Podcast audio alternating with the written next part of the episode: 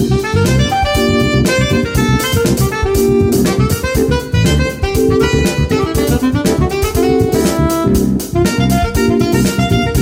さんこんばんは。金曜日のこの時間は夜トレをお送りしてまいります。今日の担当は金内彩子です。今日も夜トレは FX 投資家を応援していきますよ。さて本日のゲストはソニーフィナンシャルグループシニアアナリストの石川久美子さんです。よろしくお願いいたします。よろしくお願いいたします。えー、そしてスタジオに愛坂みやちゃん。愛坂みやです。よろしくお願いします。リモートでノーディー。ノーディーです。よろしくお願いします。よろしくお願いいたします。あ今日も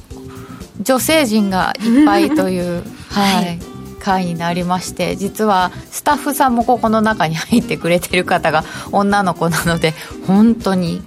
女子ばかりという感じになりました、えー、さて今日は雇用統計でございますがそれまで、えー、ゆるゆるいきたいと思います。えー、YouTube チャット欄でご意見ご質問随時受け付けております。皆さんと一緒にトレード戦略を練りたいと思います。いろいろ入れてください。さて、えー、石川さんあの、はい、最近こういろんな動きが大きいので FX 界隈、大きく盛り上がっているかと思いますけれども、はい、どうですか？周りの方々の雰囲気とか。そうですね。私は今 FX の会社ではないので、うん、あの基本的にはマクロ経済エコノミストとあの為替のエコノミストと一緒に仕事しているような状況ですけれども、うんうんうんまあやっぱりあの世の中がいろんなインフレがまず今年はすごく重要になってきてそれに伴う経,、はい、あの経済政策が大事っていうところもあるんですけれども、まあ、やっぱり去年のロシアのウクライナ侵攻から始まっても、うん、あの地政学に関する要因っていうのもリスクとして結構強く意識する場面っていうのが増えてきてますのでああの考えなきゃいけないことが多くなったなとは思うんですよね。そうですね、うん、なんかこういろんなものばこう考えなきゃいけないことばっかりになっちゃって、はい、でどんどん増えますでしょ？増えますね、うん、はい。まあ、だ例えばだからドル円相場はこれまではアメリカの金融政策だけ見ていて、うん、あの日本はどうせ変わらないでしょっていうスタンスだったのが、まあ、急に年末からあの日本も見なくてはに変わってしまったんですよね。だよね日銀のお話も出てきましたんで、はい、いや世界でこんなに日銀の金融政策決定会合が注目されることとかあんまなかったので。そうですね。正直言って私の為替人生の中では あの黒田総裁のバズーカの時以来ですかね。そ、ね、まあ、その時はちょっと大きかったですけどね。はい。えー、そんな状況になっているので今日も詳しくいろいろ伺っていきたいと思いますこの番組は真面目に FX、FX プライム by GMO の提供でお送りいたします。さて、まずちょっと今週振り返っていただきたいと思うんですけれども、はい、雇用統計の前に、FOMC が終わりましたよ。はい、はい。まずこの辺から見ていただいてもよろしいですか？はい。まあ、FOMC の内容はもう皆さんご承知おきの通りかと思いますけれども、まあ、マーケットはハト派的であったというふうに捉えて、取ってますよね。はい。まあ、最終的にちゃんとドル安になってしまったわけなんですけれども、まあ、内容を見てみると、あの、まあ、声明の内容は、FOMC 声明、はい、およびパウエル FRB 議長発言用紙というのを作っていただきました。はい。まあ、ちょっと文字が書いてあるだけの資料になるんですけれども、まあ、あの、25ベースの利上げを決定して、で、かつ、継続的な利上げの必要性について述べた文言っていうのはちゃんと維持されてるんですよね。うんうん、まあ、なんで、この辺、この継続的な利上げっていう文言を削除するんじゃないかっていうふうに、あの、マーケットは見ていたので、発表直後はドル買いに一旦なったんですよね。まだこれ残ってるじゃん、タカ派じゃん、みたいな。そうですね。はい、はいところが、まあ、パウエル議長の会見で、その引き締めしすぎについては望んでいないってコメントしたりとか、うん、まあ、インフレのピークアウト、 disinflationary process に入ってると、まあ、これは喜ばしいって言ったので、まあ、え、これってパウエル FRB 議長、これ、これまではタカ派一辺倒だったのに、そうですよ。何これ急にハト派っていうような感じで受け止められたわけなんですよね。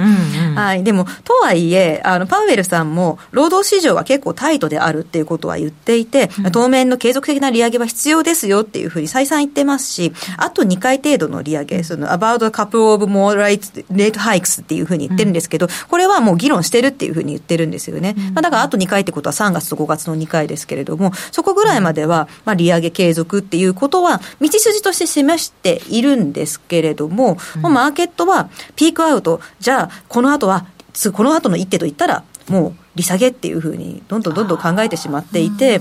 あの FF 金利先物のあのグラフもちょっと今日お持ちしてるんですけれども FF 金利の先物で見るとマーケットどう読んでるんでしょうか、はい、えっともともとですねこの FOMC の前からもうなんなら去年からずっとですね あのマーケットは市場があのマーケットはそのアメリカの経済は、まあ、来年の後半というか、その時はですけど、今年の2023年の後半には景気後退するであろうと、うん、それに伴って、フェドはいくら今は強気かもしれ強気で言ってるけれども、高派的なことを言ってるけれども、あの、景気後退に伴う利下げを余儀なくされるのではないかっていうような観測のもとに、もう来年後半からの利下げを織り込んでしまってるんですよね。で、これがこの FOMC の後、えっ、ー、と、利下げのペースを早い方向に織り込んでるんですよ、今。あ、もっと利下げ深めしてくるんじゃないそうなんですよ。深めの方に、あの、読みを、あの、進めている状態ですね。なるほどね。まあ、本当は、まあ、あの、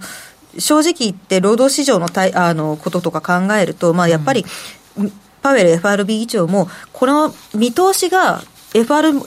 B の見通し通りなら、その経済の状況が見通し通りになるならば、2023年の利下げはあの考慮しないってことは、依然として言ってるんですよ。言ってるにもかかわらず、もうマーケットはこの利下げの幅を深めていくっていうような。FOMC とマーケットの乖離がさらに開いてる結果になってしまってるんですよね今までだってちょっとここまで乖離が大きいと危ないよねって言っていたにもかかわらず、はい、さらに開いていてあの今回事前には25ベーシスに縮小する代わりにパウエルさんがちょっと高派的な話をしてバランス取ってくるんじゃないの？みたいな予想してましたよね。まあそうですね。あの、12月が実際そうだったので、あの、マーケットがあまりにも言うことを聞いてくれないのであれば、もうフェドとしては一番怖いのって期待インフレが、あの、なんていうか、利下げ、期待インフレが上がってしまうことなんですよね。だからあんまりマーケットが先々の利下げをあの織り込みすぎると、うん、なんていうか、後々の利あの物価の伸びの鈍化っていうのが思うようにいかなくなるっていうのがやっぱりフェドが一番嫌なところで、で、それに伴って、あの、利上げを停止したけれども、再利上げしなきゃいけなくなるとか、そういう状況が嫌なんですよね。だからこそ、その、なんていうか、先々を高派で見といって、うん、でもしその必要であれば、その見通しをあの前倒しする、その利上げが必要な時期は2024年以降ですよと、でそれをあの景気が悪くなって、しかも物価も、はい、あの落ち着いてるので、ちょっと利下げを前倒ししますよの方が、うん、本当は経済にとってはダメージは少ないんですけれども、まあ、そこすらもマーケットが先食いしちゃっているので、うん、まあ、フェードとしてはやりづらいですよね、今の相場は。そのマーケットに対しても、牽制発言言がなかったですよね、今回。まあ、あの、これまでよりはっていう感じですかね。あの、決してなかったわけではないと思うんですけれども、あの、まあ、一部そのインフレのピークアウトとかそういうちょっと、あの、強めの言葉が強めの、強めにハト派っていうと、なんというか、なんていうかちょっと変ですけれども、うん、あの、これまでに見てなかった、見、あの、見られなかったような、あの、ピークアウトを認めるような発言があったっていうのが、マーケット的には衝撃だったかなっていうところですかね。衝撃というか、まあ、マーケットのシナリオに沿ったコメントだったので、マーケットがそれを歓迎したっていう方が近いかもしれないですね。ああ、なるほど。えー、急にディスインフレとか言い始めて、マーケットは前のめりですよ。パウエルはやっぱりヘタレだった？うーん、マーケットって本当に言うこと聞かないですよね。うん。そう、なんか、私もちょっと、パウエルさん、意外とこう、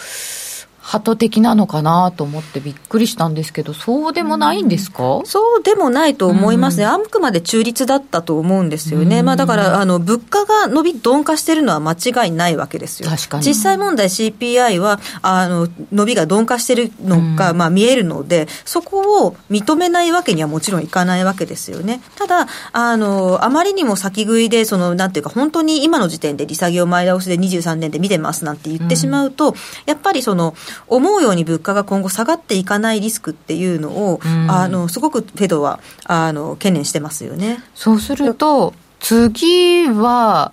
もう2回あるってこうこれだと計算できますよね。はいえー、あとこうこれまでの中立金利とか長期金利とか見ても、はいあと2回になりますよね。あそうですね。あの、幅について、まあ、ターミナルレートが5%ちょいのところなので、うん、まあ、おおむねそういう感じになるだろうなというところですけど。0.252回、はい、3月、5月？3月、5月ぐらいまで、まあ、5月までうちはやると思ってますけれども。そうですか。なんか、あれですよね。あ、ごめんなさい、どうぞ。大丈夫ですよ。あ、じゃあ、えっと、なんかその、パウエルさんのその発言にもあったんですけど、その、なんだろうな、ターミナルレートの修正は、うん、もしかしたら来月あるかもしれないみたいな含みがあったような気がするんですけど、そこはあり得るんですよね、うん、実際問題。その今あの今回の disinflationary process に入ったっていうのは、あのまあ、そこも入れつつ、あのアメリカの経済の見通しも、あのこれまではあの一応、あのリセッションに入らないが中央値だったんですよね、うん、ですけれども、これをあの年後半、リセッション入りするっていうふうに下方修正してくる可能性はありますし、うん、でそうなってくると、あの中央値はあの例えば2023年は利下げしないになるかもしれないですけれどもあのメンバーのドットの部分っていうのはちょっと下が増えてるっていうことは起こりうるので、まあ、その辺見てマーケットもあの反応はすると思いますしあのメンバーもかなりばらつきがある見方をしてるのであのこのばらつきがどうなっていくかですよね。そうですよね、はい、結構広いですよねばらつきね。そうですね。だからこのアメリカの景気の見通しに関してもあの前々回のドットチャート、経済見通しが出たときは、うん、あの、みんながアメリカの2023年の景気後退見てなかったんですよ。ところが、えっと、前回のドットチャートが出たときには、えっと、メンバーのうちの、うん、あの、一番外れ値の方が、リセッションをもう見ているっていう状況だったんですよね。はいはい、だから中央値はリセッションじゃないけれども、あの、外れ値のところでは、あの、下がどんどん増えたりとかっていうことはある。はい。で、ここ、次の3月の時も同じことはもう起こりうるっていう状況ですよね。うんフェードがあのマーケットに寄せてくるのかっていう、まずそこが注目ポイントになりますけどね。本当にだから経済が悪くなるのかどうか、実体経済がっていうところにもかかってきますよね。はい、そうですね。ここねはい。難しいんですよね。その、例えば意外と経済が強くて、まあ本当にソフトランディングになりますっていうふうになった時に、はい、あの、そうなると、物価って下げるためにはやっぱり経済冷やさないといけないので、あの思うように物価下がらないよねっていうようになる可能性もあるんですよね。そうすると、あの景気が悪くない、悪くない、ちゃんとあのソフトランディングできました。でも物価が思うように下がらないから再利利上げっていうような、そっちのフェーズに行く可能性もあるので、あのもしあんまり景気悪くならないとですけれども、それはそれで怖いんですよね。そうですね。2段目あるかもしれないっておっしゃった理事もいらっしゃいましたね。そうなんですよ。はい。ノーディは？今まさにあの、石川さんが怖いですねって言ってたお話なんですけど、あの、2回目の利上げ、ちょっと、あの、利下げに入って、うん、でもソフトレンディングできたねって後に、あの、また利上げしなきゃねってならないんですか、うん、みたいなこと聞こうとしたら全部答えていただいちゃったので、なるほどって。利下げっていうかあれですかね、利上げして終わって、高止まりしてって、もう一回上げる上げるもありますし、あの、そっか、下げる前にそのまま、あの、それも、まあ、可能性として高いかって言われると低いと思ってますけれども、あの、本当にあ高止まりしてる状態で景気そんなに悪くならなくて、しかも思った通りに物価が下がらなかったら、そういう選択肢も一つには入ってくる。で、もちろん、あの、まだあり得るのが、はい、あの、十分に物価が下がっていない状況で利下げを始めてしまって、再度物価が上がってしまった場合は、利下げをしたのにもう一回利上げをしなきゃいけないって、多分これがフェドとしては一番嫌なんですよね。だからこそやっぱり早く、あの、先食いで、その、景気後退を予防する形の予防的利下げっていうのは行わないって、あの、頑固に言ってるのはそこら辺が理由になりますね。というのを。利下げされるって思ってたら、なんかそこまで買い控えて利下げされた後に一気にドーンって買っちゃいそうですもんね。うん。うんと。うん。で、そ、それを経てきて、今のドル円が128円の46銭ぐらいというところなんですけど、ここまでのマーケットの動きはどうですか？素直まあ、もみ合いの範囲内ですよね、今日の動きに関しては正直、みんな雇用統計待ってるような感じですので、はい、まあ、もう本当にそこまでは静かにしてるんだろうなっていうぐらいの、まあ、あの正直言って30銭ぐらいの値幅って、ある時、うん、全然ドル円が動かなかった時期にか のこと考えれば、はい、まあ、あのもみ合いといってもよく動いてる方かなとかって思うんですけどね。最近の中ではもみ合い。はい、もう全然細かいですよね。はい。まあ、それぐらいやっぱり今回の雇用のところも見たいなっていうことになっちゃう。はい、だ今、今、他のところが落ちても雇用だけはどうしてもしっかりっていうのと、まあ、あと賃金インフレのところですよね。そうですね。うん、そのアメリカの今のインフレの牽引役はサービス部分なんですけれども、うん、もう財の部分っていうのは去年からコモディティの価格が下がってきてるので、うん、その分を反映してどんどん落ちてきてるんで、だからその財の価格の、あの財、財インフレのあの伸びの鈍化というところが、ここ最近のインフレの、アメリカのインフレの鈍化自体に、あの、結果として跳ね返ってるだけで、うん、サービスインフレ自体はすごく進んでる状態なんですよね。うん、で、そのサービスインフレの大きな部分は、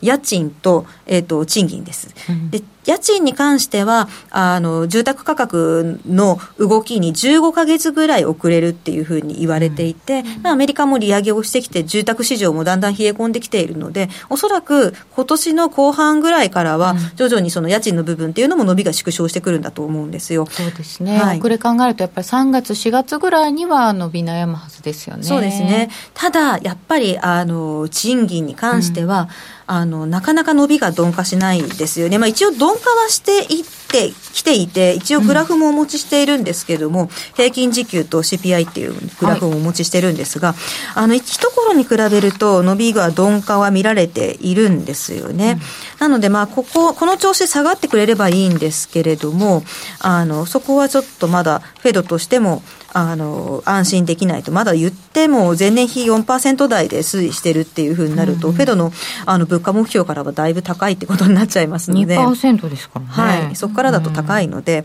うん、あの、まあ、下がってくれることは歓迎なんですけれども、うん、下がるとか伸びが鈍化するのは歓迎なんですけれども、本当にこれが続くかどうかっていうのはわからないですよね。はいこれを見ていただいたところで、じゃあ今日の予想を伺っちゃった方がいいですかね。えっ、ー、と、今日の発表される雇用統計も平均時給が注目のところですけれども、今回マーケット的に言うと大体年年で4.3%ぐらいっていう予想が中落ちぐらいですかね。はい。前回4.6。それがこの辺に来るなっていうのをこのグラフで見ると、まあ、伸びは縮小。はい。で、えっ、ー、と、まあ、非農業部門雇用者数も18万9000人増ということで、今日時点のあの市場予想値になってますけれども、はい、中央値ですね。前回よりは伸びが鈍化すると。前回が22万3000人だったので、そこよりは伸びが鈍化と。20万人割れてくるっていうそうですね。で、失業率は、あの、まあ、ちょっと3.5%から3.6%へ、あの、上がりますっていうような市場予想値に中央値になっている状況ですね。で労働参加率62.3%に据え、なんというか横ばいになるだろうということなので、あの、この予想値通りですと、うん、まあ、全体的に労働市場弱くなってるなという印象にはなると思います。こうこの予想ぐらいで出てきたとすると、まあ、マーケットはもうそれぐらいのところを織り込んでるってことになるんでしょうけど。これがでも最近難しいんですよ。うん、あの、マーケット予想してるはずじゃないです。予想してるので、この通りになったらサプライズにならないはずじゃないですか。はず。はずなんですけど、ところが最近は CPI が市場予想通りでも、前の月より鈍化してる市場予想平均で大体なってるので、うん、予想通りでも前の月より伸びが鈍化してる。これはやっぱりディスインフレだっていうことで、うん、あの、織り込んでるはずなのにドル売ってくるんですよね。そっか。はい。じゃあ、これぐらいで出てきた場合は、はい、ドル売りになる可能性の方が高い？と思います。はい。さて、10分後予想はまた後ほどしてみましょう。皆さんはどう見てますでしょうね。雇用統計あんまり良くないのでは？ああ、そうそう。一部でね、 GAFA 大量リストラしまくりだし、ちょっとテックじゃないところもリストラ出てきてますよね。あ失業率これぐらいの上昇ではまだまだ足りないですかね。失業率上がる予想なのね。時給がどうなるか、そうですね。ああ、そうそう、久美子さん、良いポイント。指標通りでもどうなるか分かんないんだよね。そうですよね。で、失業率の話、今出ましたけれども、あの、本格的にアメリカの労働市場を冷え込ませるためには、失業率4%以上に上がってこないと難しいだろうっていうふうに、東部、当社、試算してまして。4%ですかはい。まだ先は長いんですよね。うん。失業率4%ってでも景気はどうなんですかね？まあ、微妙なとこですよね、4%って歴史的に見ると全然低い方なんですよね、だからもうあの、そこだけ端的に考えれば、ものすごくアメリカが冷え込んでるかどうかっていうことは、一概には言えないような水準ではあると思います。でまあ、そうですね、今が労働市場がタイトすぎたんですよね、これまでが。そうなんですよね。大量リストラといっても雇いすぎの調整ですよね。ああ、そういう会社もありましたよね。自分で表明してた、ちょっと取りすぎました。はいそういうところもあったので、うん、本当にこれまででもタイトすぎたものが、じゃあ緩むかっていうと、どうなんですか？少し移民の方も入れ始めたみたいですけど。はい、まあ、あの、アメリカのこあの GDP って7割が個人消費なので、はい、あの個人の部分っていうのがあのちゃんと景況感が底堅ければ、うん、まあ、消費は進みますから、まあ、もちろんそのサービス部門に就業する労働者の人たちってどうしても必要になってくるので、うん、あのまあ、悪化はするけどものすごく悪くなるかって言われると、うん、あのそれはあまりないのではないかなというふうには考えてまして、まあ、利下げもできるだけの余地があのアメリカの金利にはあるわけなので。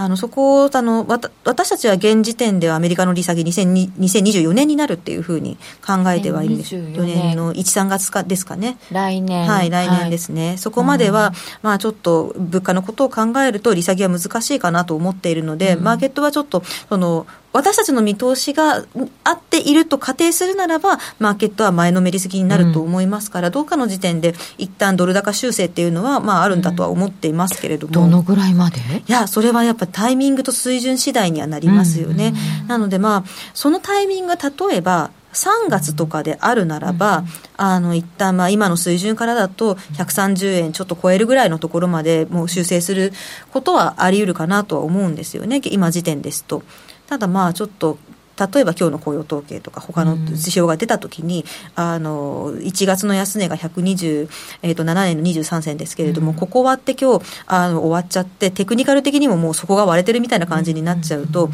あの多分1回下でレンジ作るので戻すって言っても結構距離が出てきちゃうんですよね。そうですね、はいね、あのマーケットの修正がもっと遅れる場合は、うん、あのさらにその水スタート地点が下に下がっちゃうので戻るって言ってもやっぱりちょっとあの限度があるっていうふうになりますから、まあ、タイミング次第にはなるかと思いますそこまでにね、はい、何度かのこう雇用統計なんかを経て、うん、CPI 経てどれぐらいの水準にいるかですよね。そうですね。はい、さて、えー、皆さんからもういただいているので、10分後予想、ちょっと早いけどやりますか？えっ、ー、と、うん、10分後どうなりそうか？はまだ来てないかな？えっ、ー、と、現在のところが、128円の43銭ぐらいでございます。えー、アメリカ雇用統計の事前予想はちょっとマーケットフレンドリーと言いましょうか。ちょっと弱まるよ。フェド喜びそうだよ。みたいな予想になっておりますが、では、10分後はどうなるでしょうか。誰から行く？みやちゃんから行く？わかりました。はい。じゃあ、ちょっとここは、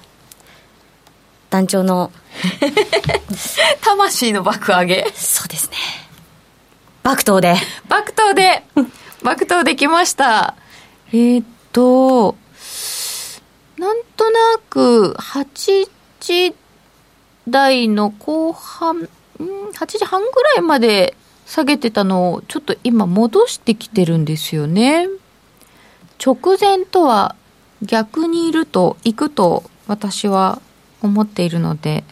かのうち下にします。さて、ノーディーどうしますか？今なんかこんなに早くに10その統計、雇用統計出た10分後の予想するの初めてじゃないですか。いや、なんか、流れ的にそうなっちゃったんだよね。ちょっと、ちょっと早すぎるよね。逆に、今から10分後の予想して、ちょっと予想、の練習をして、うんで、さらにまた番組の最後で10分後の予想をしたいっていう感じですね。もう全然わかんない。わかりました。128円切る。でも週明けには戻る。ああ、なるほど。うーん。そうね。10ピップスうん。今決めなきゃいけないなら下かな、今日は。なぜ？行きたい方に行く。今、下に行きそうな気がする。なんか、なんか嫌な感じで下に行きたい行きたいって見えます。ではでは、石川さんどうしましょうか？私も、あの、まさにノーディーが今、あの、行きたい方に行くって言ったのと同じように考えていて、はい。まあ、どんな材料が来ても、あの、ドル安シナリオの方に今、無理やり持ってくようなマーケットの、かなっていうふうに思ってるんですよね。だから市場予想通りの結果になっても下に行くし、予想を下回ればもっと大きく下に行くし、で予想を上回った場合は、いやいや単月じゃわからないでしょって言ってあんまり上がらないっていう相場 あ かなというふうに見てます。ごい正論パンチを食らいました、今。爆投税ちょっと押される。はい。でもこれで爆投になったらもう独り勝ちですからね。そうですね。そうですね。ちょっとその辺も期待しておきたいと思います。えー、それではここで一旦お知らせです。FX や商品 CFD を始めるなら FX プライム by GMO。米ドル円などはもちろん、原油や金も人気のスマホアプリで瞬時に取引。トレードに役立つ分析情報やセミナーに加えて、お得なキャンペーンも随時開催。最大10万円をキャッシュバックする新規講座開設プログラムを実施中です。FX も商品 CFD も、そして自動売買やバイナリーオプションも、やっぱりプライムで決まり。株式会社 FX プライムバイ GMO は関東財務局長金賞第259号の金融商品取引業者及び商品先物取引業者です。当社で取り扱う各金融商品は価格の変動等により損害を被るリスクがあり、投資元本は保証されません。商品ごとに手数料等及びリスクは異なりますので、当該商品等の契約締結前交付書面などを熟読、ご理解いただいた上で、ご自身の判断と責任において、自己の計算により取引を行ってください。無料投資セミナージャパンツアーのお知らせです。2月25日土曜日、大阪で開催。デルタフライファーマ、メディロム、フェニックスバイオ、キャンバス、ニューアートホールディングスの5社が IR プレゼン。そして、桜井英明さんが株式相場を展望し、注目銘柄を解説します。お申し込みは、ラジオ日経ウェブサイトから。抽選で150名様をご招待。締め切りは2月17日必着です。マネーに対する食わず嫌いありませんか？4U と学ぶ日本経済お金に関する心配事は山積みだけどどうすればいいかわからないそんなマネー初心者に向けた30分です。最近気になるあのニュースについて詳しく聞けたりクイズで楽しく経済について勉強します。4U のマネー事情も聞けちゃうかも。ラジオ日経第一毎週水曜夕方6時から好評放送中。お楽しみに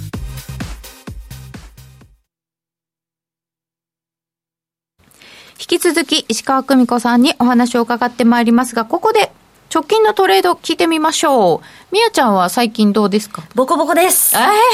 ー、そんな自信持って。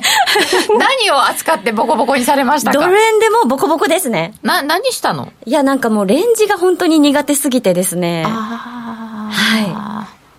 ブレイク狙いでずっとやってたら完全にボコられましたね。すっかりレンジになっちゃったのかな、ここのところ。でも一応その FOMC とか金融政策の発表を通過して、ちょっと下向きになったかなっていう感じなんですけど、うんでもその前が結構方向感なくて、そうね、そうね。やらかしちゃいましたやねら。かしちゃいましたか。はい。で、本日は爆投と言いながら、ショートのポジションを持ってるという。おやおや。懺悔したいなと。はい。ドル円以外はあんまり触ってないですか？最近はそうですね、ポンドドルとかメインで触ってるって以前私言ったと思うんですけど、最近ちょっとポンドドルもちょっとぐちゃぐちゃってうん。動きもなくなってきて、やりづらいなっていう状況が続いているので、クロス円のショートをやればよかったんじゃないかなってちょっと振り返ってみてでもどれもやりにくくなりましたよね今ね正直、円絡みが一番やりやすいんじゃないですか、今は。あ、そうですか。方向感的には。やっぱり日銀の金融政策に対する注目が集まってきてますので、あの、現、しかも、日銀の政策に関しては、はい、次の一手って絶対に緩和の縮小だろうって見てるじゃないですか、うん、みんなが。そうですね。そうなると、どうしても何かと円高圧力がかかりやすい状況なんですよね。よねだってどう考えたって、こっからさらに緩和しますってわけにはいかないでしょ、もう。まあ、そうですね。はい。はい、なんと、みんなが思ってるので。思ってます。絶対何かあると、あの、巣は、緩和縮小か、巣は利上げかみたいな形で、みんな円を買いに行きますので、うん、あの円ロングの何かに対する円ロングが一番分かりやすいんですよっていうのも、他にそんな国ないからなんですよね。そうですね。はい。他の国はみんな利上げを停止して、次の一手は利下げかって思ってるところの国ばっかりなので、なので、やっぱり円、クロス円でも、ドル円でもクロス円でも、どちらでもいいんですけど、円絡みの方が、あの、方向感が揃いやすい。そうですよね。ですよね。はい。そうか、そうか。みやちゃん、えっ、ー、と、口内炎治りましたか？治りました。あ、ただ、あの、はい、FOMC 当日ですね、ちょっと配信のやりすぎで、はあの、配信？配信、はい、あ、はい。あの、YouTube 配信を、ね、はい、はい、やりすぎで、ちょっと長時間配信をしすぎて、声の調子が悪いです。頑張りすぎそうですか、喉ですか？はい。はい、えー、それではノーディーは最近のトレンドはどうですか？トレンドじゃない、ト トレードはどうですか？トレンドできちゃった私のトレンドか。いや今週は、あの、本当私も円絡み触っておけばよかったなって思うんですけど、うん、えっと、ドル円難しいので、ユーロドルをひたすら買っていて、なんかまあ、ぼちぼちという感じでした。で、ぼちぼちなんですけど、すごいやっぱりドル円が130円を挟んで、うん、なんか上行ったり下行ったりっていうのを先週からやってたじゃないですか。で、なんかこういう時は私すごいレンジ苦手だから触らんとこって思って、で、あの、クロス円全部をちょっと近畿っぽい感じにしてたんですけど、終わってみると動きがドル円以外は全部わかりやすいので、惜しいことしたなーって思ってます。そうだったんですね。えー、さて、ユーロ、ポンドのお話が出てきましたが、その辺も伺っていきたいと思います。えー、石川さん、はい、えー、欧州、そして英国も金融政策が出てきました、はい、それはどうでしたか、ね、まあ、どちらもともに50ベーシス利上げを決定したわけなんですけれども。予想通りですよね。はい完全に予想通りですね、うん、でまあ ECB からまずいきますと、まあ、3月も50ベースの利上げを行いますよっていうような、うん、ほぼ予告のようなものが入ってきてはいます、うんで、えっ、ー、と、まあ、ラガルドさんもこれまで結構コメント高派だったんですけれども、うん、ちょっとなんていうか、あの、まあ、これ、今回も高派って言ったら高派では本当はあったんですよね。うん、あの、ちゃんと50ベースの利上げ以外のシナリオっていうのは、まあよ、よほど非常に極端な展開以外は、あの、考えられないって言って、ちゃんと予告しちゃったぐらいなんですけれども、ね、でもまあ、インフレについては見通しが短期的にはバランスが取れてきていると、まあ、結局ここも財の価格が下がってきているので、うん、あの、その分、あの、物価に対しては、あの、物物価の伸びが鈍化しているっていうのは、まあ、それはそうなので、まあ、可能性はあるってことですよね。ただまあ、今までのところ、うん、あの、指標で出てきてる EU 圏の、そのユーロ圏の,、あの物価指標はかなり高止まりっていう感じではあるので、あの本当に ECB のメンバーの中から、中のコメントをパラパラ出てくるのを見てると、はい、どちらかというと、やっぱり高派のメンバーの方が多い印象はありますね。まあ、なんで、あの、マーケットも、その、まあ、7月以降、あの、今後のその、なんていうか、えっ、ー、と、次の、次の回ですね。5回、5, 5月ですね。5月以降の理事会は、うん、まあ、あの、データ次第で評価しますっていうことをコメントしたことを、まあ、利上げのサイクルが終焉に近づいてるっていうふうに示唆されたっていうふうに判断して、マーケットは ECB がハト派化したっていうふうに、だいぶ先のものを先、あの、前もって取っちゃった感じですよね。やっぱこれも、だからこう、うん、そろそろ利上げサイクル終わってほしいと思っているので、うん、あの、5月以降は、それなりにこう、その都度評価するよって言ってることを、その都度評価するのは当たり前なんじゃないって思わないでもないんですけど、えー、取りたい方に取りましたよね。そうですね、完全にこれは。うん、だからあの FOMC とあのマーケットのドルの動きっていうのと全く一緒だったんですよね。うん、そうですね。はい。そうするとやっぱりあの、日銀だけ違うよって話になっちゃうんですけど、はい、えっと、もう一つ、イギリスですね、BOE の方はどうでしょうか、はい、BOE の方も、あの、やっぱりみんなハトハト取った内容になってしまったんですよね。うん、あの、50ベースの利上げを決定して、で、これは、あの、ベイリー総裁含む7名が賛成して、はい、2名が据え置きを主張していたんですよ。あの、据え置き主張でしたね。そうなんですよ。これ、うん、まあ、やっぱり BOE のその金融政策委員会 MPC は、あの、その前の12月の時は、75ベース利上げを主張していた方が1名、うん、まあ、マンイーって方ですね。で、この方と、あの、ベイリー総裁含む6名が50ベース利上げを主張して、うん、で、この据え置き主張したのが、今回と同じテンレイロさんっていう方と、ディングラさんっていう2人の委員の方だったんですけど、今回はそのマン委員が、前回75ベースの利上げに賛成したのを50ベースに下げてきたんですよね。で、ここがまず、まあ、メンバーの、あの、高派とバランスが、ちょっとハト派に傾いたっていうような感じにまずなってきたっていうところと、あと、あの、必要ならば、あの、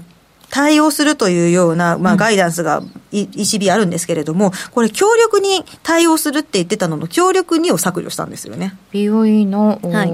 声明みたいなやつで、はい、強力にというのがなくなった、はい、なくなったんですよね。で、かつそのインフレに関しても、あの、思ったよりも、あの、インフレっていうのは、まあ、伸び、ちゃんと鈍化しますよっていうところと、まあ、その理由が、景気後退期に、あの、労働市場が非常に悪くなって、個人の景気感も悪くなって、あの、それでインフレが、実質賃金下がってインフレ下がりますよっていうような、まあ、それいいんですかっていう話なんですけど、まあ、こここまでしないと、賃金インフレ収まらないので、まあ、これはしょうがないと。でも、あの、実質 BGDP の見通し、実は情報修正されてるんですよ。景気後退浅くなるとか言ってますよね。そうなんですよね。まあ、前回11月に発表した部分が、そのグラフもお出ししてるんですけれども、はい、かなり弱気すぎたんですよね。GDP 見通し。はい。なので、大幅にマイナスが縮小するというような見方になっています。まあ、いますね。そこの部分はちょっと安心材料です。何が変わったんですか、こんなに。まあ、だからやっぱりその思ったよりもこの冬の景気悪くなかったよね、うん、まあ暖冬の結果ですよねっていうのがまずあるのと。まあ、あの、もろもろいろいろな要因はあると思いますけれども、まあ、ちょっといろいろ鑑みて、まあ、一番大きいのとそこですね。思ったより、あの、冬の景気が悪くならなかったっていうところが一番大きいと思います。欧州の景気指標が思ったよりいいのも大陸欧州の方も、やっぱりそこですよね、はい、そうですね。はい。まあやっぱりみんなあの弱くなる悪くなるなって思ってる時に、うん、結構その悪さっていうのを大きく見積もりがちなんですよね、まあ後から思ってたより悪くなったっていうよりも思ってたよりも悪くなかったねの方が全体的に受け止める方方もいいじゃないですか、うん、まあそうですね、はい、なんでまあどこの国も割とこういう見通しの修正が出てますね、今、足元では。ただ、まあ、あのベイリー総裁の会見でもありましたけれども、インフレ、山は越えたけれども、はい、あの低下はまだ始まったばっかりだし、リスクっていうのは、上振れのリスクは極めて高いっていうふうにかなり言ってるんですよね。だって、伸び率は鈍化したけど、まだ伸びてんですよ、はい、そうなんですよ、うん、もうイギリスもまだまだ全然高いので。ですよね。はいもう正直言って全然安心できる状況ではもちろんないんですけど、まあマーケットとしては、まあ、やっぱりあのガイダンスから協力2が削除されたとかメンバーの,、あのバランスがちょっとあのハト派方向に傾いたとか、思ったよりも景気は悪くならないしでもインフレの見通しについてはちょっとあの伸びが鈍化してくるんじゃないかっていうような感じで見ていて、まあ、何でもかんでも全部利下げに都合がいいっていうふうに取ったんですよね。と方向感的に言うとポンド売りですか、はい、まあ、だからこの時の発表の後はポンド売りになりましたよね。うん、なりましたよね。はいこれ継続して売りになるんだろうか？今1.225はい。これが難しいのがやっぱりアメリカも緩和していてドル安方向なので、うん、まあ、ユーロもポンドも売り方向っていうふうに見ても、まあ、これ売りと売りでぶつかっちゃうんでじゃあ円にします？まあその方が話ですよね話になりますね。はいいやでも昨日のその ECB とか BOE の発表を、うん、あの YouTube 配信しながら見てたんですけど、はいはい、あのなんだろう本当にこうアメリカも、うん、そのユーロ圏も、うん、イギリスももうなんか利上げ打ち止め感が出てきてなんか買える通貨がなくなってるからとりあえずなんか日本円買っとけみたいな感じの雰囲気になってきて昨日すごい日本円が強かったんですよ発表された時にそうですよねこう消去法的に言って売りたいんだけどみんなか買うの、背中で買うの誰って言うと絵になっちゃいますよね。はい、どうですか？これ、ユーロ円とかポンド円とか見通しとしてはいかがですか？今、はい、ユーロ円で言うと、140円の40銭ぐらい。えー、っと、発表の後にストンと落ちて、そのままってことですかね。うそうですね。うんやっぱり分かりやすくした方向に動きやすいんだろうなと思ってます。特に、あの、今、日銀の次期総裁の人事が話題になっていますので、はい、まあ、誰が出てきても次の総裁は今の総裁よりも積極的に政策を引き締め方向にやるのではないかって期待がどうしても生まれやすいんですよね。まあ、今、名前が挙がってる方たちが必ずしも、あの、黒田さんとものすごく政策に乖離があるっていう方たちではないことも多いんですけれども、まあ、おメインに上がってる、名前が上がってる方たちは、正直、あの、同じ路線で考えていらっしゃるんだろうなと思いつつも、多分、マーケットの要請にゼロ回答ではちょっと済まないですし、まあ、どこかのタイミングで、あの、イールドカーブコントロールは、あの、幅を拡大ないし、撤廃の方向に持っていかざるを得ないと思いますから、まあ、あとはそのタイミング次第なんですけど、でもその次の一手が出るまで、マーケットはずっと期待し続けるわけなんですよね。次の一手が出るまで。はい。だまあ、次の総裁になって、次の総裁が何かするのかって、そこも毎会合、あの、期待をする。しかも、12月に何の事前の予告もなく、ああいうふうに政策を修正したことによって、ねうん、日銀はまた事前の予告なく修正してくるんじゃないかっていう疑心暗鬼になってるわけですよね、うん、みんな。だから、まあ、例えば、前回の、あの、黒田さんの会合を受けても、まあ、あの、そうは言っても、3月やってくるかもしれないっていうような疑念は拭えないですし、うん、まあ、次の総裁になったらきっとっていうような期待も消えないっていう。そうすると、まずはその日銀人事が先にありますよね、2月に国会に出てくるってことなので、はい、それまでまず一つ期待を持ってるじゃないですか。そうですね。で、出てきて、誰になったらどうってありますか？まあ、個人的には、誰になってもみんな期待してると思います。そうですか。もう名前が具体的に上がるだけでみんなテンションが上がりますし、で、その方が、あの、まあ、例えば黒田総裁と今一緒に政策を立ててらっしゃる方で名前が上がってる方いらっしゃいますけれども、その方のどちらかがなっても、本当はまあそんなに路線が変わらない可能性の方が高いかなって思ってるんですけれども、うん、まあそれでも、あの、でも、総裁時が変わったら何か打ってくるんじゃないかっていう、あの、初回の会合での期待はまあすごく強いですよね。黒田総裁自身も就任されてすぐに、あの、ね、政策打たれて、すごく大きく円が動いたわけなので、まあ、その期待は、強いと思いますし、で、吉井はその、なんていうか、あの、何も変わらなかったとして、あの、はい、その、新しい総裁が立って、初回の会合では何も修正がなかったとしても、うん、でも、あの、それでもやっぱり、マーケットはそんなに簡単にあの次の総裁に期待することをやめたりとかしないと思いますよねっていう、うん、はい。と思いますので、うん、まあ、あの次の総裁がなって、どれぐらい経ってから政策変えるのかっていうのは、うん、うちは今、あのついこの間まで、はい、あの7、9月期じゃないかっていうふうに見てたんですけれども、っていうの理由が、あのイールドカーブコントロール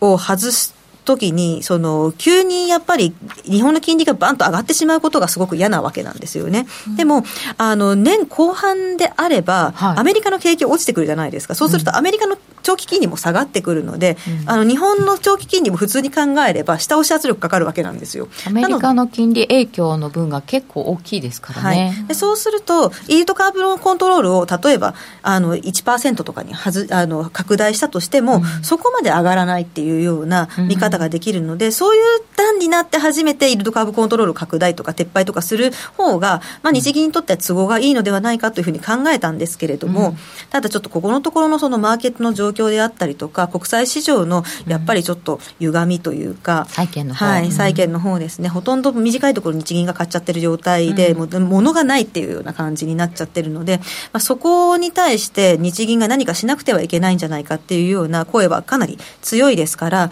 まあ、そうなってくると、まあ、空気、空気の、そういう空気の中で、日銀が次期総裁就任すぐに何か手を打ってくるってこともあり得るかなというふうに、うちも最近見通しをちょっと、見方を変えてきてますね。あそうです可能性の、可能性がちょっとその方が高くなったかなって思ってるぐらいですけれども、はい。日銀サプライズ好きですもんね。なんだかんだ、まあ、あの、マーケットを動かす快感を一度覚えてしまうと、ちょっとわからないでもないんですけれども、本当はもっと対話してほしいですけどね。まあ、あの、12月のこあの件に関しては、サプライズでないと意味がなかったっていう部分もあるので、まあ、あの、同情すべき点っていうのはあるんですけど、まあ、そうは言ってもちょっとマーケットのコミュニケーション、もう少しやっていただけないでしょうかって思う方が多いのも事実ですよね。せめて時間決めてほしいです。本当ですね。本当。みんなお昼行けないじゃん。そうですね。うん、まあ誰だって歴史に悪名を残したくないですもんね。あ、そうか。YCC 外しても30年債の金利考えると大したことなさそうだけど、そう、外してもそんなに上がんないんじゃないのっていう話はありますけどね。BOE のカーニー総裁の時みたいに別の国の人連れてくると英語で議論しなければならないから嫌なんだろうな。あー、そうか。えーと、あとは、そうそう、伊藤隆俊さんの話が出てましたね。うん、候補に上がってますよね。ねあと、まあ、沖縄さん、はい、副総裁候補ですかね。そうですね、うん。ちょっと変わった名前も出てはいますが、誰になっても、うん、次、また次みたいな話になるんですよね。で、そうすると、ユーロ円、ポンド円、まだまだ円買いの方がちょっと強そう可能性としては高いんじゃないかなと思います。ただやっぱり一つ押さえておかなきゃいけないのが、うん、マーケットで一番取引されてる通貨ってドルなんですよね。うん、なので、あの、ドル売りが強い局面って、どの通貨もやっぱりそう、あ、ドル売りが強いっていう、要するにドル安が進んでしまう局面って、どの通貨も相対的に強くなってしまうので、うん、まあ、そうするとクロス円の下げはドル円の下げよりも甘くなるっていうのはありと思います。そうですね、引っ張られちゃう感じがありますかね、はい、どっちがより買われるか勝負になると、やっぱりその次、利下げを見ている国と、次はあの、まあ、事実上のさらに利上げみたいな感じで、マーケットが受け止められるような政策が打たれると、あの可能性が高いっていうふうに、マーケットが思ってるような通貨で比べてしまったら、やっぱり、ね、あの緩和縮小の方がの通貨が買われてしまうわけなので。まあ、これはしょうがないですよね、だから弱強いもの比べになると、日本円の方が今年は勝ちやすいっていう状況にはなると思います。うん。まだまだなんか貿易赤字が出たりとかいろいろしそうなんですけどちょっとそっちには目が向かないかもしれないですね、まあ、原油価格落ちてきましたからね。日本の貿易赤字の大半はやっぱりエネルギー部分の輸入にかかってきているので、うん、エネルギー価格が落ちてくると去年のよまでの去年ほどのひどさにはならないですよねやっぱり。うんさて、えー、あとですね、石川さんなので、新興国通貨の話を聞きたいですよねっていう方がさっきもいらっしゃってて、メキシコって書いてあったかな？メキシコ、メキシコ最近。すみません、私ちょっとメキシコ 最近あんまり抑えてないんですよね。本当ですそう、あんまりトピックスがなかったので、ここのところ年末年始でずっと見てたのはブラジルですね、むしろ。そうですか。はい、ブラジルはいろいろ起きてますか？新しい大統領が、うん、になったんですよね。うん、去年の10月末に、あの、今今までのそのボルソナロ元大統領、前大統領とルラ元大統領が大統領選で勝って、ルラさんの方が勝利したんですよね。で、ルラさんは、あの、もう、絵に描いたような、もう、極左的な方で、まあ、財政を、あの、どんどんどんどん出動して、貧困層を助けて景気を刺激するんだっていう思想の方なんですけど、うん、まあ、あの、ご存知の方多いと思いますけど、ブラジルはですね、財政赤字が非常に大きくて、あの、財政赤字が大きくなることイコール信用リスクみたいなところまで意識されやすい国なんですよね。うん、なので、ルラだ、あの、ルラさんが大統領になると、歳出がかあの拡大して、また信用リスクになるっていうような警戒がふずっとあったんですよ。で、ところが、あの、実際蓋開けてみると、あの、中道派が議会にかなり多いんですよ。で、ルラ大統領自身も副大統領に、まあ、昔性的だった、あの、方を、あのちゃんと副大統領に据えたんですね、中立派の方です、中道派の方を据えたんです、でそのこの方は、割とその元サンパウロ州知事だったりとかしたして、ビジネス界とのつながりが深いんですね、であのルラさんは割とビジネス界にアンチな行動を取りがちで、うん、あの例えばその後者の民営化っていうのをあのすごく強く反対したりとか、そういうことをやってきた方なんですよ。なので、まあ、ビジネス界ともあの経済界とも喧嘩して、歳出は拡大してって、これは最悪っていうふうに、マーケットも思ってたわけなんですけど、中道派の方が入って、しかも議会の中で中道派が多いことによって、まずルラさんの歳出拡大志向っていうのがかなり制限されるっていうのと、あの、まあ、副大統領によって経済界との距離が、あの、近くなっていくっていうことで、あの、意外と大丈夫なのではっていうムードが広がってるんですよね。で、かつ、ボルソナロ大統領の支持者の人たちが去年の年末ずっと暴れていたんですけれども、あの、選挙結選挙結果に不満を表して、あの、なんていうか、主主要な道路を封鎖して、空港に誰も行けなくなるようにしたりとか、激しいですね、はい、でこれがまた年明けにひどいことになったのがこ、えーと、議会と大統領府と最高裁判所に人が殺到してボートが入っていくっていうような事件が起こったんですよね。でこれねあのちょっと大騒ぎになったんですけれどもボルソナロさん今アメリカにいるんですよ。であのボートの人たちについては自分の支持者なんですけれどもちょっと一線を越えてるよねっていうことであんまりボルソナロ派のそのボートの人たちを支持するって感じでもないですしで国民の大半はというか国民は正直ボルソナロ派とルラ派で二分されてる状態なんですね。あの、選挙の結果非常に僅差で、あの、49. 点何パーセント対 50. 点何パーセントみたいな、そんな差だったんですよ。はい。なので完全に分断されてるんですけど、でもボルソナロ派を含めて国民の9割ぐらいボートには反対っていうふうに言ってるぐらいなので、あんまりその暴動がこれまで今回送ってしまったような規模で続くっていうことは考えにくいかなっていうのもプラスポイントになってはいるんですね。なのでちょっといい方向に意外と行ってるんじゃないかって思っては。うほういるんですけど、ただやっぱりルラさんはもう、もう元来元からのその左派の人なので、不規則発言もするんですよ。なんで、まあ、あの、こういうふうに期待がある中で、あの、マーケットの期待をそぐようなアンチビジネス界、えっ、ー、と、歳出拡大志向っていうのが出てくると、あの、ブラジルレアル売りっていうのが急に強まったりする場面っていうのはあるかもしれないんですけどね。うん。えー、ちょっとそのレアルって、あ、ブラジルレアル。はい。うん。レアルって取引できないじゃないですか。なんかブラジルが揺れた時に一緒にこう見ておいて面白い国の通貨ってあるんですか？えっ、ー、と、ブラジルとレレアルと必ずしも連動するわけじゃないんですけれども、あの、中南米の通貨って取引時間かなり限られてるんですね、どこの国のものも。なんですけど、あの、その代替としてメキシコペソが動くってことがよくあるんですよ。メキシコペソは24時間動くんで、中中南米の通貨の代替通貨としての動きはありますから、あの、もうブラジルが本当にすごく動揺した時っていうのはメキシコペソの方で代わりに取引されちゃうってことはありますね。なるほどね。えー、その他通貨についてもこの後伺っていきたいと思います。ではここでお知らせです。ESG、時々耳にするけど何から始めよう。そんなあなたに。ESG A to Z は ESG がよりわかる、身近になるをコンセプトに ESG に前向きな企業のインタビューや専門家による解説など ESG の最新情報満載でお届けします。これからの投資のヒントになるかも。ラジオ日経第一で平日の月曜お昼12時から、ポッドキャストや YouTube 動画でも配信中です。企業トップが語る、威風堂々毎週水曜日夕方4時40分からオンエアパーソナリティの毎度。相場の福の神藤本信之さんが厳選した上場企業の経営トップをゲストに迎え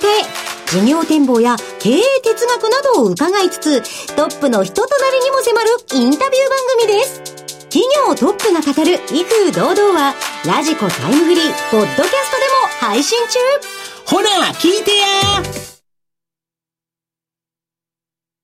さて、本日のゲスト、石川久美子さんにお話を伺っております。今、あの、ブラジルのお話を伺ってきたんですけれども、はい、あの、アルゼンチンと通貨統合みたいな話が出てますけど、南米に新しい通貨とか、はい、結構インパクトあると聞いてます、どうでしょうか？などなどご質問いただきました。実現すればですよね、ずっとこの構想あるんですけど、ずっとあるずっとあるんですけど、なかなか実現しないんですよね。で、実現しないには理由があって、うん、やっぱりアルゼンチンって何回もデフォルトを起こしてる国なんですよね。本当ですよ。